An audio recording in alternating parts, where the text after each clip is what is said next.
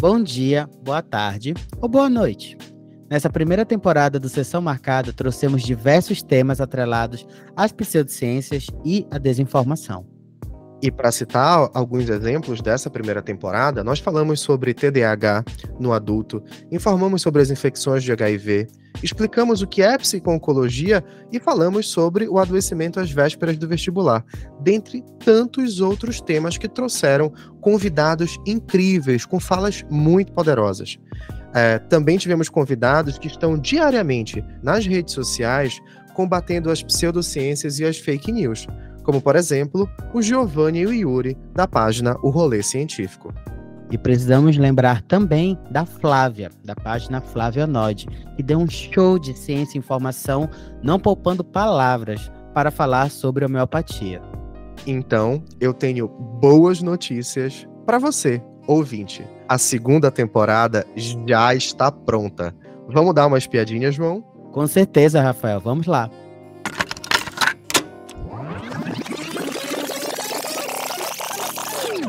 Então, é, realmente essa, essa pandemia de insônia ou de dificuldade de sono ou de transtornos do sono, ela realmente vem existindo. É, a princesa Isabela foi forçada a aderir a esse a aderir à abolização e quando é, acontece esse movimento é, essas pessoas elas não têm para onde ir né? não tem emprego é, não tem moradia, não tem acesso à saúde, não tem nenhuma consistência. E aí essas, esses lugares, essas favelas, elas são criadas né, por conta que essas pessoas não, não têm para onde ir, para onde morar, e elas meio que são empurradas para esses espaços. A constelação familiar ela é um método terapêutico primeiramente, muito importante, não comprovado e não científico, de terapia breve para resolução de conflitos. Que você precisa honrar o pai que tem, mesmo que o pai tenha é, seja um assassino, ou um abusador, ou um, enfim, várias coisas horríveis que a gente é, é, a sociedade vê todos os dias, né? Então, independente disso, a prática diz que você precisa honrar o seu pai e sua mãe, independente disso. Para vocês terem uma ideia, ah, numa, numa das audiências públicas, uma moradora de uma cidade aqui chamada Serra do Navio. Então ela ela foi, ela começou a fazer o relato dela, né, sobre o que acontecia na cidade. E aí mencionou sobre a, a questão do tráfico de drogas que existia.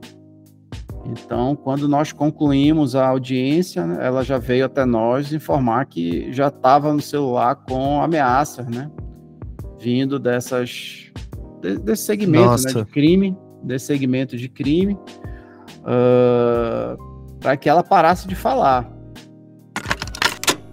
Existe um problema, sim, relacionado a essa questão da estruturação de cursos e dessa autonomia que foi conferida historicamente à psicanálise, não só no Brasil, mas em muitos lugares do mundo, para falar a verdade. O que a gente sabe é que, por exemplo, no caso da psicologia como um todo, nós temos os órgãos reguladores, tanto nas suas esferas maiores, enquanto o Conselho Federal de Psicologia, quanto nas suas esferas menores, que são os conselhos estaduais, os CRPs, né, que vão ali fazer a gestão da classe da psicologia dentro dos estados e, em maior instância, no Conselho Federal.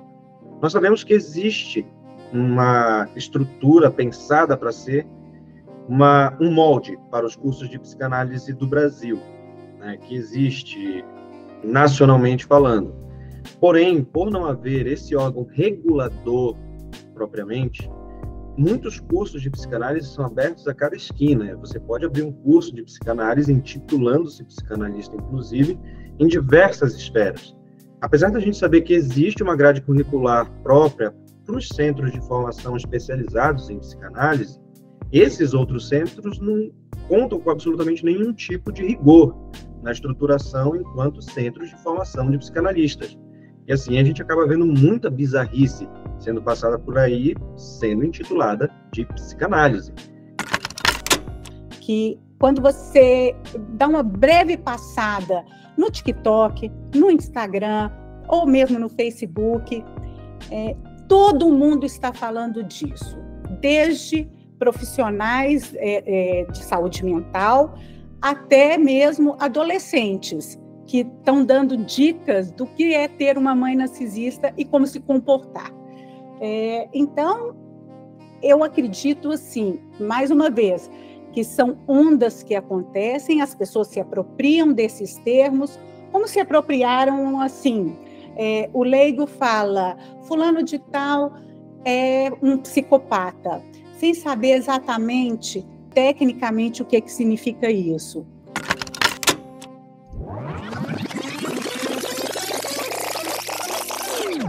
A você, nosso ouvinte, nos vemos em breve. Em nossa próxima sessão marcada.